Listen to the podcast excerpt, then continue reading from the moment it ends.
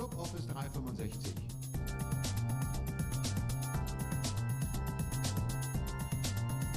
Office 365 verstehen und nutzen. Mit Martina Grom aus Wien.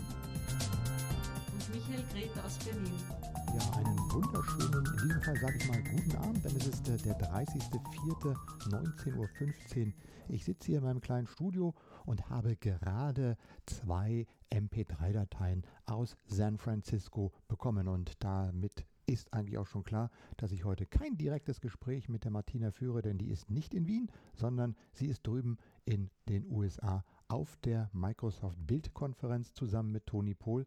Unsere beiden österreichischen Freunde sind vor Ort, schauen sich das Ganze an und ja, für euch, liebe Hörer, haben sie sich zur Aufgabe gemacht, ähm, jeden Tag eine Zusammenfassung ihrer Eindrücke zu geben und äh, sie per Audio hochzuladen und mir dann die Verpflichtung, äh, oder ich habe wunderbar die Verpflichtung übernommen, das Ganze dann möglichst zeitnah noch online zu stellen. Und deshalb geht das jetzt raus. Also, in diesem Sinne, ähm, hier ist die fünfte Ausgabe des Club Office 365 mit aktuellen Informationen zum ersten Tag von der Bild 2015 in San Francisco und äh, die beiden haben sich viel Mühe gegeben und drumherum auch ein bisschen erzählt, wie es dann so in San Francisco aussieht, wie es ein bisschen rund um die ganze Konferenz aussieht und natürlich auch, was gestern auf der Kino am ersten Tag die Top-Themen waren. In diesem Sinne sage ich einfach mal ab nach San Francisco. Hallo Martina, hallo Toni. Schöne Grüße aus San Francisco von ersten Podcast rund um die nächsten Tage der Developer- und IT-Pro-Konferenzen, die Microsoft veranstaltet. Ich grüße aus San Francisco. Mein Name ist Martina Grom. Ich bin MVP für Office 365 und neben mir sitzt mein Kollege Toni Pohl. Hallo, hier ist Toni Pohl. Ich bin ein Kollege von Martina, wie sie gesagt hat. Ich bin MVP für Windows Platform Development und bin hier jetzt bei der Build. Das ist eigentlich meine Konferenz für die Developer-Themen rund um Windows 10. Was ist das Besondere an, an San Francisco? Was kann man sich so vorstellen und warum ist die Bild genau hier in dieser Gegend? Ähm, die Bild ist hier in San Francisco wahrscheinlich deswegen, weil es äh, der Beginn von Silicon Valley ist. Das heißt, für alle IT-Companies äh, ist es einfach sehr wichtig, hier präsent zu sein und äh, ihre Neuerungen hier vorzustellen.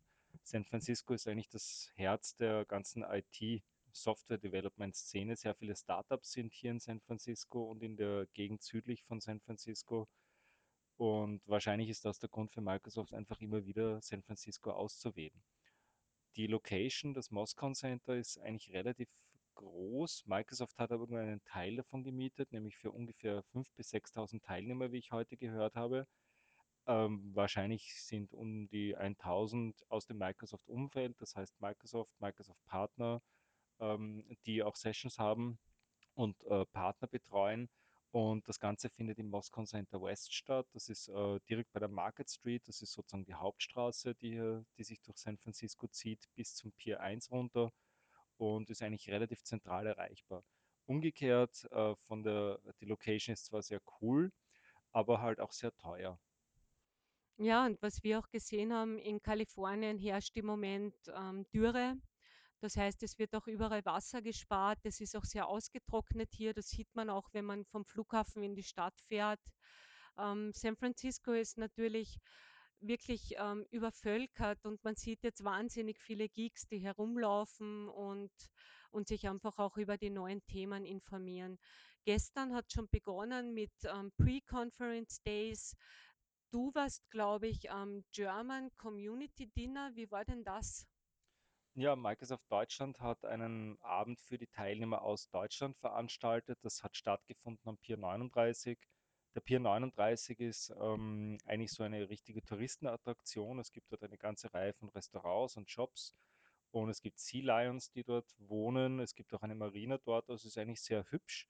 Man kommt dort sehr gut hin von der Location vom Moscow Center, nämlich mit der Straßenbahn. Das kostet jetzt 2,25 Dollar, die man einfach beim Fahrer bezahlt und fährt mit so einer alten Straßenbahn die Market Street hinunter bis zum Pier One und dann einfach dem ganzen, den Piers am Wasser entlang, der Bay entlang bis zu diesem Pier 39.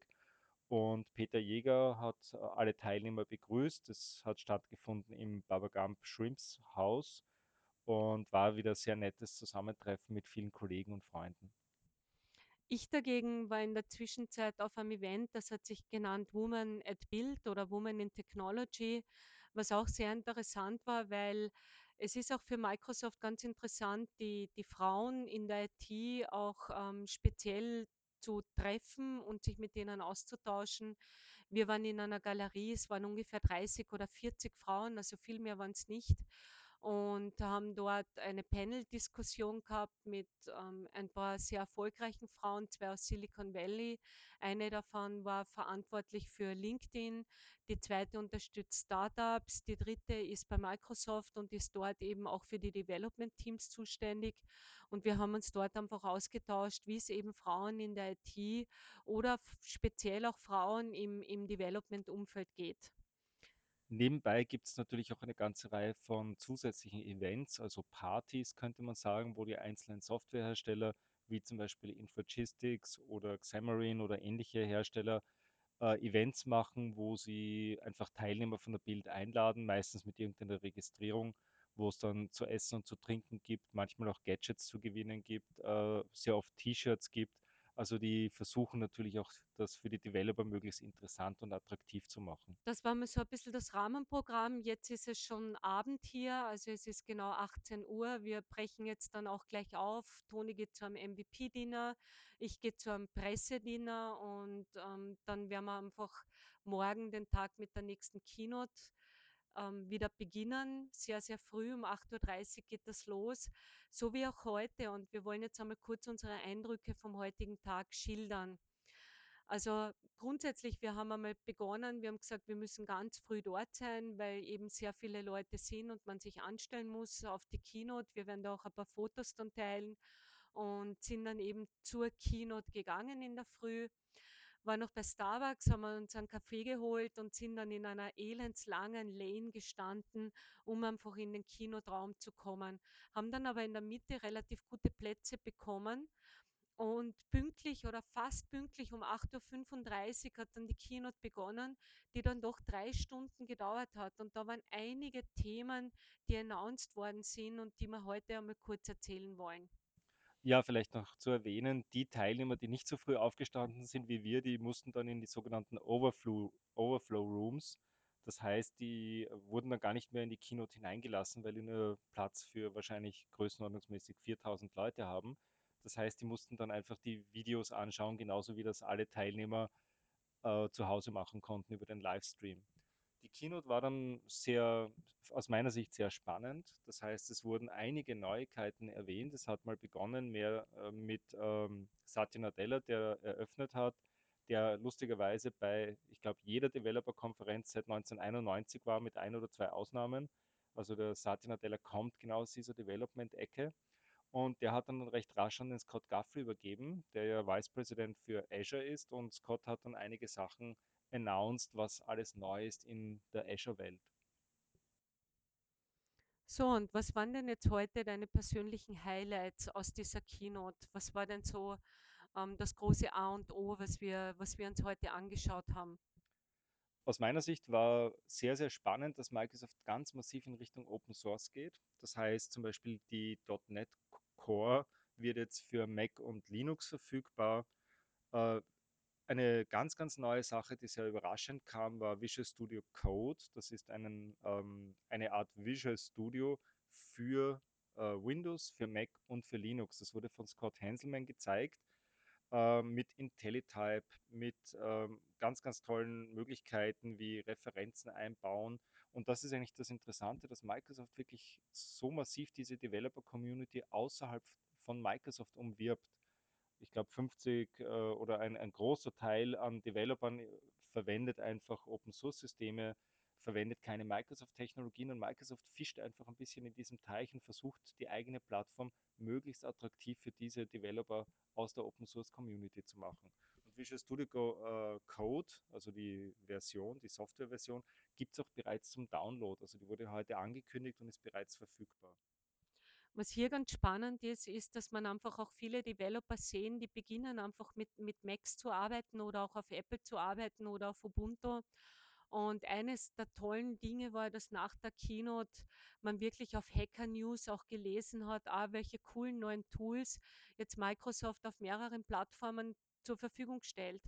Und für mich ist das ganz spannend, weil dieses geschlossene Universum, das einfach alle Hersteller bisher gehabt haben. Also wenn du für Mac entwickelst, dann hast du eben die eigene Mac-Plattform oder auf Linux und so weiter, dass Microsoft jetzt hier wirklich eine Vorreiterrolle einnimmt und dann tatsächlich auf den Open-Source-Markt dann auch, so wie du sagst, auch ein bisschen Developer fischen geht und dann von Plattform zur Verfügung steht. Äh, ich habe heute auch in einem Artikel gelesen, in einem Blog, da stand, this is no longer your father's Microsoft. Also Microsoft ändert sich ganz, ganz massiv.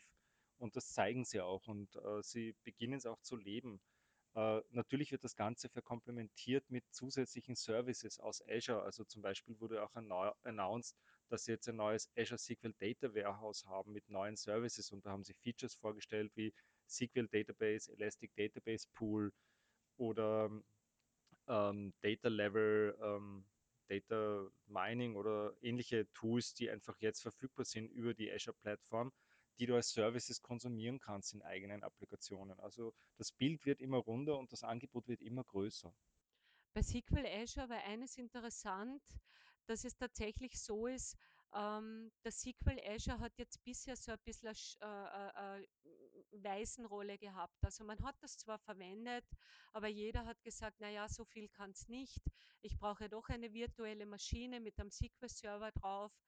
Und auch SQL Azure wird jetzt wirklich erwachsen und da kommen ganz viele neue Services dazu, wie zum Beispiel Data Warehouse, das reinkommt oder zum Beispiel Azure Data Lake, also Datensee, ähm, den man eben verwenden kann für Big Data und, und auch mit Hadoop und mit Auswertungen, mit BI kann man einfach diese Services nutzen. Und das, das wird extrem spannend, was wir hier dann auch in den nächsten Tagen noch sehen werden. Ja, weiters wurden dann zum Beispiel äh, auch die neuen Office 365 APIs vorgestellt. Also Open ähm, Office Graph ist ein großes Thema. Das heißt, das Thema Delph, um welches durch Machine Learning äh, Datenkonnektoren ähm, bietet, die einfach Daten von Benutzern aus Office 365 zusammensuchen und äh, visualisieren und in Dashboards präsentieren. Was sind Daten, mit denen Benutzer arbeiten? Und das ist auch für Microsoft äh, laut Satya Nadella eine ganz strategische Entscheidung, dass sie diese, diese Schnittstellen für, für die ganze Office-Plattform anbieten. Das heißt, es ist jetzt diese Office Graph API vorgestellt worden mit dem Graph Explorer 2, wo du jetzt eben auch diese, ähm, diese Social Features abfragen kannst und verwenden kannst aus eigenen Applikationen. Also man kann jetzt Teile dieses Services einfach selbst verwenden, auch wenn es zurzeit noch im Beta ist. Was ich ganz spannend gefunden habe, ist, man hat wirklich, also mein Herz hat ja höher geschlagen. Also Office 365 ist auf der Bild wahnsinnig präsent. Es gibt Partner, die ihre eigenen Lösungen vorstellen. Es gibt ähm, enorm viel Informationen heraus. Jeremy Take, der das Developer-Thema rund um Office 365 treibt, macht einen extrem guten Job und, und es ist Office 365 einfach sehr präsent auch auf der Bild. Was man hier auch zum Beispiel gezeigt hat, war die Integration von Office-Apps in Office 2016 bis hin dann zu einer SAP-Integration, die dann auch auf dem Office fürs iPad laufen wird. Und das sind natürlich super Sachen, weil es zerfließt einfach. Es ist die es ist das Device, ist nicht mehr das Wichtige, sondern es ist einfach die Applikation im Vordergrund. Und mit dem Office Graph und mit Delph gibt es halt jetzt auch die Möglichkeit, dass man direkt als Dritthersteller auch diesen Office Graph dann auch befüllt. Ja, und das war auch eine der wichtigen Botschaften. Sie haben Office 16 vorgestellt, gezeigt, dass es mehr oder minder auf allen Devices gleich ausschaut. Und sehr wichtig ist diese Integration, dass Benutzer nicht lange irgendwo außerhalb der Applikationen Daten suchen müssen oder Services suchen müssen, sondern dass diese Daten einfach innerhalb der Office-Applikation über Apps bereitgestellt werden können. Äh, Sie haben mehr oder minder das Thema Add-in wieder erwähnt, dass zum Beispiel eine Taskpane-App in Word oder in Excel erscheint und die schaut dann am iPad genau gleich aus wie am Desktop oder wie auf einem äh, Phone. Ja, und dann ist es schon weitergegangen in der Keynote, nämlich mit Windows 10 und man hat einfach gemerkt, der ganze Raum war sehr euphorisch, was Windows 10 betrifft und was die Windows 10 News betrifft. Und einer der ersten Schritte war einfach, ähm, dass Microsoft einen neuen Store vorgestellt hat. Ich habe eigentlich ehrlich gesagt damit gerechnet, dass es einen Store weniger gibt oder dass Microsoft beginnt, die, die Windows Stores zu konsolidieren. Mein erster Eindruck war dann, jetzt kommt ein Store dazu, nämlich ein Store für Business Apps, was aber natürlich den Unternehmen extrem entgegenkommt, weil die können ihren eigenen Windows Store mit den Unternehmens-Apps dann auch designen und dort die Applikationen, die im Unternehmen verwendet werden, auch ähm, bereitstellen. Also auch das ist ganz wichtig. Eine weitere Neuigkeit rund um Windows 10 betrifft eigentlich die, die Apps selber, welche Apps verwendet werden können unter Windows 10 und welche Apps auch tatsächlich laufen in Windows 10. Kannst du das etwas näher erklären, Toni? Ja, Terry Myerson hat äh, eine, sehr, eine sehr schöne Grafik gezeigt, nämlich die Golden Gate Bridge und hat gesagt, wir haben jetzt vier neue Themen, vier neue Wege, wie Universal Windows Apps äh, unterstützt werden unter Windows 10. Und dann ist er einfach durchgegangen und hat erzählt, wie diese zehn Wege funktionieren. Das erste Beispiel, das er gezeigt hat, war, dass eine Web-Applikation, dass sich eine Web-Applikation wie eine Windows 10 App verhalten kann. Das war ein Beispiel mit einer Musikband, äh, die er angepinnt hat an die Taskleiste, die er dann einfach äh, verwendet hat. Ähm, war, war ganz hübsch. Das war jetzt nicht die große Neuerung, das ging ja bislang nicht mit Universal Apps, aber man konnte auch Webanwendungen zum Teil integrieren. Die großen Neuigkeiten waren dann die weiteren Wege, nämlich Microsoft unterstützt jetzt auch Android-Apps, das war Weg 2 auf Windows 10. Das heißt, äh, Entwickler können ihre Android-Apps für Windows 10 auf mit Visual Studio kompilieren und können diese Applikation einfach unter Windows 10 laufen lassen und auch unter Windows Phone. Also das ist schon eine ganz, ganz tolle Neuerung. Der dritte Weg waren dann iOS-Apps. Das war wahrscheinlich die größte Überraschung. Und hier wurde ein Demo gezeigt, ein Spiel, wo eine iOS-App, eine Objective-C iOS-App ähm, neu kompiliert wurde und dann auch unter Windows 10 gelaufen ist. Also das ist schon eine ganz, ganz coole Sache. Das war, glaube ich, diese Demo mit der Candy Crush App, die unter iOS gelaufen ist. Soweit ich ähm, das, das mitbekommen habe, nachdem ich kein Candy Crush Saga Spieler bin, ist das wahrscheinlich diese gewesen. Es gab noch einen vierten Weg und bei der die vierte Möglichkeit, die es einfach war, war, dass auch native Windows-Apps jetzt, also ähm, 32-Bit-Applikationen, die man normalerweise für den Desktop gebaut hat, jetzt auch tatsächlich über den App Store heraus ähm, verwendet werden können und so auch verteilt werden können. Was auch eine gute Neuigkeit ist, wenn mit, man mit seiner App vielleicht einfach noch nicht so weit ist, dass es tatsächlich eine neu designte App ist. Äh, hier war das Beispiel mit Adobe Photoshop, äh, welches mit App V-Technologie gestreamt wird aus dem Store und dann in dem Fenster unter Windows 10 läuft als virtuelle, äh, ja, virtuelle Software. Ja, ist auch ganz spannend. Adobe ist auch ein großer Partner von Microsoft hier und die zeigen auch mit vielen Referenzen einfach, wie sie diese neuen Applikationen auch unter Windows 10 nutzen werden können. Ja, noch eine Neuigkeit. Spartan hat endlich seinen Produktnamen erhalten. Und was wurde uns da gezeigt? Äh, auch hier war es ein recht cooles äh, Video, das sie abgespielt haben, das gezeigt hat, wir brauchen jetzt einen neuen Namen für Project Spartan, wie es immer intern geheißen hat. Und der neue Name lautet Microsoft Edge. Das heißt, das Gute daran ist, dass E des, äh, das E-Icon des Windows Explorers ist eigentlich fast gleich geblieben, nur verbirgt sich dahinter jetzt nicht mehr der Internet Explorer, sondern äh, Edge. Und äh, sogar Terry Myerson hat gesagt, wir haben dem E jetzt eine neue, eine bessere Bedeutung gegeben. Ja, es ist irgendwie, ich bin, äh, ich bin eigentlich ein ganz zufriedener Internet Explorer-Verwender, aber ähm, Spartan oder Projekt oder der neue Browser Microsoft Edge dürfte tatsächlich dazu gehören, dass er wirklich sehr, sehr einfach ist und sehr, sehr schnell. Und es gibt auch schon viel positives Feedback zu Spartan, dass er einfach sehr schnell ist, sehr einfach zu bedienen. Toni sitzt jetzt gerade neben mir und malt auf seinem Browserfenster herum um das einfach zu probieren. Also es schaut, es schaut wirklich toll aus und es funktioniert auch gut.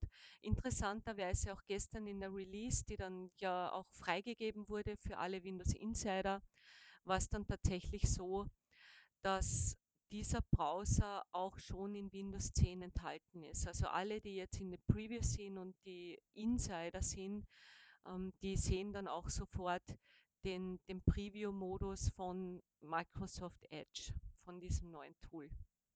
Was mir auch gut gefallen hat bei Spartan oder bei Microsoft Edge war einfach, dass diese Heimseite, also die, die Home-Seite, wo quasi noch kein Browserfenster geöffnet ist, tatsächlich die von mir häufigsten angesurften Seiten anzeigen, aber auch die, das aktuelle Wetter, News von der Location und so weiter. Also auch der Browser versucht dann quasi mir wie Cortana ein schöner, ähm, intelligenter Assistent zu sein. Vielleicht auch ganz interessant, die letzte Windows-Build, äh, die offiziell verfügbar war vor der Build, war 10.061. Äh, präsentiert wurde bei der Keynote äh, Windows 10 mit der Build 10.072 und ich habe mir gestern den neuen Download runtergeladen, das ist die Build 10.074. Also wir haben, ich habe mittlerweile jetzt einen aktuellere, ein aktuelleres Windows 10 auf meinem Notebook, als äh, Microsoft selbst für die Präsentation der Keynote verwendet hat. Dann eine weitere Möglichkeit, beziehungsweise was auch neu vorgestellt wurde, war gestern von Joe Belfiore, Belfiore, Belfiore, ähm, war Windows 10 Continuum. Und was ist das genau? Windows 10 Continuum ist eine ganz, ganz coole Sache. Die ermöglicht es nämlich mit einem Windows Phone als, zu arbeiten, als ob es ein PC wäre. Und das ist schon sehr erstaunlich. Also man stelle sich vor, 80, 90 Prozent der Anwendungen von PCs sind wahrscheinlich E-Mails machen und surfen, vielleicht noch Musik hören. Das sind alles Funktionen, die auch ein Windows Phone oder ein Smartphone heutzutage kann. Und Windows 10 Continuum unterstützt genau das. Das heißt, ich kann mit, einem, mit einer externen Bluetooth-Tastatur und vielleicht einem großen Monitor Windows 10 verwenden wie einen PC und äh, die User Experience ist absolut durchgängig.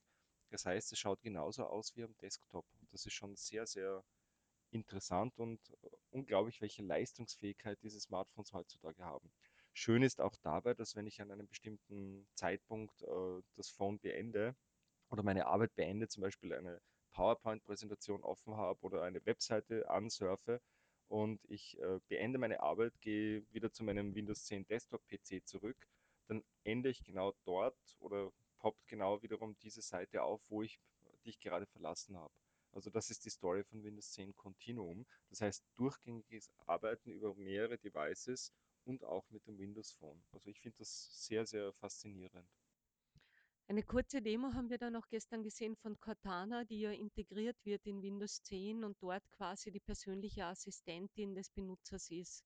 Und ähm, auch hier ist es so, dass man einfach nebenbei Cortana Fragen stellen kann. Cortana surft dann quasi durchs Internet und findet auch die Antworten. Die Spracherkennung funktioniert ganz gut. Ich habe das auch selber getestet auf Windows 10. Ich habe derzeit noch den subjektiven Eindruck, dass es auf meinem Windows Phone 8.1 noch besser funktioniert mit Cortana. Das kann aber auch ein subjektiver Eindruck sein. Dann ähm, hat die Kino geendet. Das war ungefähr in der letzten Dreiviertelstunde, war dann HoloLens, ein sehr großes Demo, das da gezeigt worden ist.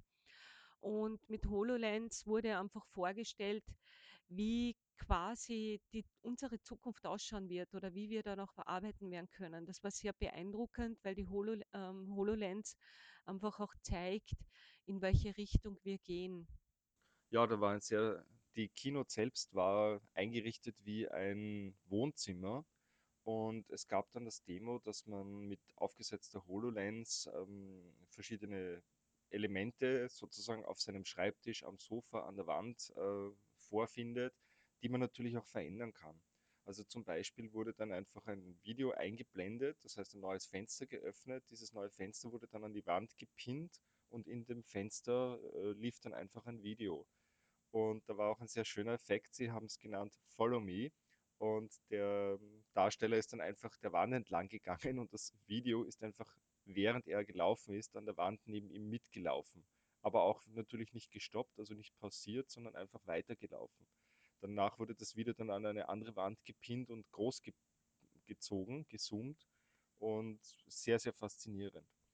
Ein weiteres Beispiel war dann äh, in Verbindung mit einem äh, Roboter, der über den Raspberry Pi 2 gesteuert wurde. Und dieser Roboter war physisch, ist, äh, hat bestimmte Punkte angefahren. Und auf diesen Roboter wurde dann mit HoloLens sozusagen ein, ein kleiner Roboter drauf projiziert. Und dieser kleine Roboter war wirklich süß animiert, äh, war sozusagen der obere Teil, das war ein, ein Kopf mit Oberkörper und zwei Armen. Und äh, dann ist äh, ein Menü aufge aufgepoppt, äh, dann hat der Roboter eine andere Farbe bekommen zum Beispiel. Und der Roboter hat sich dann selbst angesehen mit seiner neuen Farbe. Also es war wirklich sehr, sehr gut gemacht. Für mich war es sehr faszinierend, das Zusammenspiel der verschiedenen Technologien, wenn man sich überlegt, man hat jetzt physisch einen Roboter auf der Bühne, der herumfährt, der auch mm, Hindernissen ausweicht, der bestimmte Punkte aufglaubt. Darüber gezeichnet sozusagen ein virtueller Roboter mit Gesicht, Armen, ähm, der sich einfach mitbewegt. Also wenn der Roboter stehen geblieben ist, ist der zum Beispiel nach vorne gekippt oder nach hinten dann wegfahren. Also so, wie man es in der Realität erwarten würde. Und äh, HoloLens in Verbindung mit physischen äh, Elementen. Also und das hat alles sehr gut geklappt bei dieser Demonstration. Also ich war, ich war wirklich beeindruckt. Ja, das war auch etwas, was was mir ganz stark aufgefallen ist im Unterschied zur allerersten Vorstellung von HoloLens. Man sieht einfach auch, wie sich die Technologie weiterentwickelt hat und was man hier auch alles machen kann.